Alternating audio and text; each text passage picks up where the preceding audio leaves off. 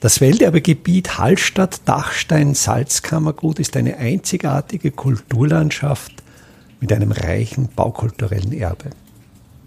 Mein Name ist Friedrich Idam und ich stelle Ihnen in jeder Episode einen neuen Aspekt unseres Welterbes vor. Die Hallstätter Kalvarienberganlage stammt aus dem Beginn des 18. Jahrhunderts, so etwa um 1710 wurde diese Anlage errichtet und sie besteht einerseits aus der Kalvarienbergkirche, dem Endpunkt dieses Kreuzweges. Die Kalvarienbergkirche habe ich in der Episode 23 vorgestellt und ich gebe in die Show Notes einen Link zu dieser Episode. Neben der Kalvarienbergkirche gibt es noch einen Gebetsweg mit vier Stationen, die in vier Kapellen untergebracht sind. Und dieser Weg führt in etwa Nord-Süd-Richtung, beginnend beim Beneficium. Auch zum Beneficium gibt es eine eigene Episode, die ich auch in den Show Notes verlinke. Und beim Beneficium beginnt dieser Weg und in diesen vier Kapellen sind die ersten vier Geheimnisse des schmerzhaften Rosenkranzes dargestellt. Es geht eben Jesus, der Blut geschwitzt hat bei der ersten Kapelle, dann geht es weiter zu Jesus, der gegeißelt wurde, Jesus, der mit Dornen gekrönt wurde und Jesus, der das schwere Kreuz getragen hat. Und dann als Abschluss das fünfte Geheimnis des schmerzhaften Rosenkranzes, die Kreuzigungsszene, die ist dann in der Kalvarienbergkirche dargestellt. Diese äh, vier Kapellen stammen eben so wie die, wie die Kirche aus der Barockzeit. Sie schauen auf dem ersten Blick sehr ähnlich aus. Also, also auf den ersten Blick könnte es erscheinen, ja, die sind ja alle gleich. Aber wenn man dann genauer schaut, und ich werde dann in den folgenden Episoden wirklich Kapelle für Kapelle anschauen, hat jede ihren eigenen Charakter. Das beginnt zum Beispiel schon bei den Grundrissen. Die Kapellen 1 und 3 besitzen einen achteckigen Grundriss, während die Kapellen 2 und 4 einen kreisrunden Grundriss besitzen. Und auch das Dach ist, ist jeweils ein Zwiebeldach, aber auch diese Zwiebeln sind sehr unterschiedlich. Sie sind immer mit Holzschindeln gedeckt. Hier die Besonderheit dieser Holzschindeln, die formen sich mit der Zwiebel mit. Das heißt, die Schindel sind nicht mehr gerade, die sind gekrümmt und das wurde bewerkstelligt, indem jede einzelne Schindel gekocht wurde in einem sogenannten Waschkessel, also einen beheizbaren Behälter, in dem ursprünglich das Wasser zum Wäschewaschen erhitzt wurde. In so einem Behälter wurden die Schindel gekocht und dann wurde jede Schindel, die dann eben gekocht und formbar war, gebogen, sogar etwas überbogen. Dann wurde gewartet, bis die Schindel ausgekühlt ist. Sie ist dann in der Form etwas zurückgegangen und so sind eben diese teilweise konvex, teilweise konkav gebogenen Schindeln, die sich natürlich jetzt an diese Zwiebelform anschmiegen und wirklich ein wunderschönes Gefüge bilden, eine wirkliche Schuppenhaut, die diese Zwiebelform mitmodellieren. In allen Zwiebelformen ist auch nicht exakt. In der vierten Kapelle ist es auch wieder anders.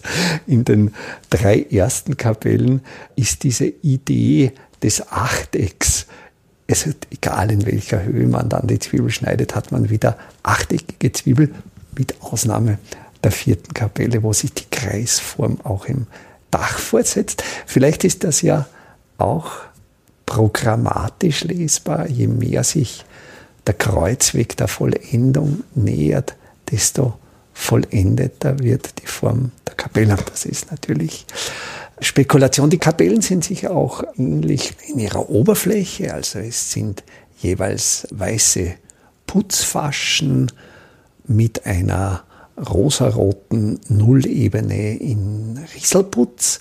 Aber auch die Putzfaschenform ändert sich von Kapelle zu Kapelle. Vielleicht überhaupt zu diesem Kreuzweg, zu diesem Kalvarienberg, Mons Calvariae, diese Übersetzung stammt aus der lateinischen Vulgata, aus dieser Bibelübersetzung heißt eben diese Schädelstätte, ursprünglich aramäisch Golgotha. Und dieser Berg in Jerusalem, wo ja die historische Hinrichtung von Jesus stattgefunden hat, die war natürlich im frühen Mittelalter schon ein, ein beliebter Pilgerort und, und die Mönche dort machten durchaus Fremdenführungen. Ursprünglich gab es nur zwei Fixpunkte, zwei Stationen, welche einerseits die Urteilsprechung durch Pontius Pilatus und die Urteilsvollstreckung dann wirklich an der Spitze des Berges beinhaltete. Aber im, im Laufe dieser Fremdenführungen wurde halt immer mehr an Geschichten erzählt und es wurden eben immer mehr Stationen definiert des Kreuzweges und die wurden dann von den Pilgern wieder in ihre Heimat gebracht und dann wurden eben solche Kreuzberge errichtet, wo, wobei hier in Hallstatt eben nicht diese Vielzahl an Stationen, diese 14 Stationen, wie sie manchmal, da gibt es auch Kreuzwege mit unterschiedlicher Stationenanzahl. Hier handelt es sich eben um, um sogenannte Rosenkranzkapellen, also diese fünf Geheimnisse des schmerzhaften Rosenkranzes werden eben in diesen Baukörpern thematisiert. Die zweite Kapelle steht nicht mehr an ihrem ursprünglichen Standort.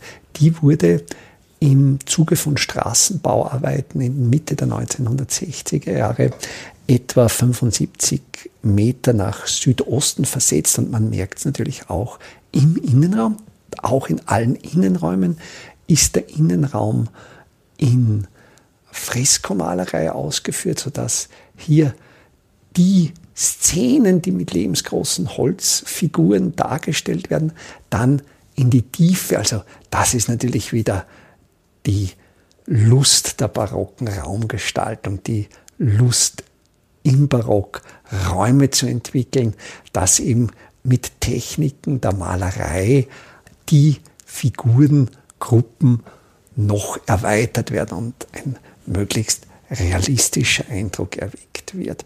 Ursprünglich war natürlich die Wegführung eine andere. Heute liegen die ersten drei Kapellen an der stark befahrenen Hallstätter Seelandesstraße und es ist ja auch wirklich ein Kontrast. Einerseits wären diese Orte als Orte der Besinnung, als Orte des Gebets gedacht. Jetzt rast hier der Verkehr vorüber. Man.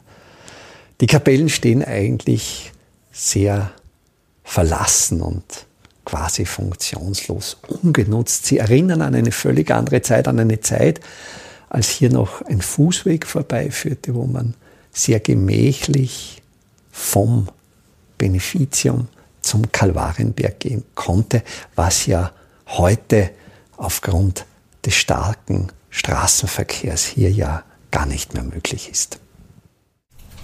Welterbe Hallstatt erscheint alle 14 Tage neu.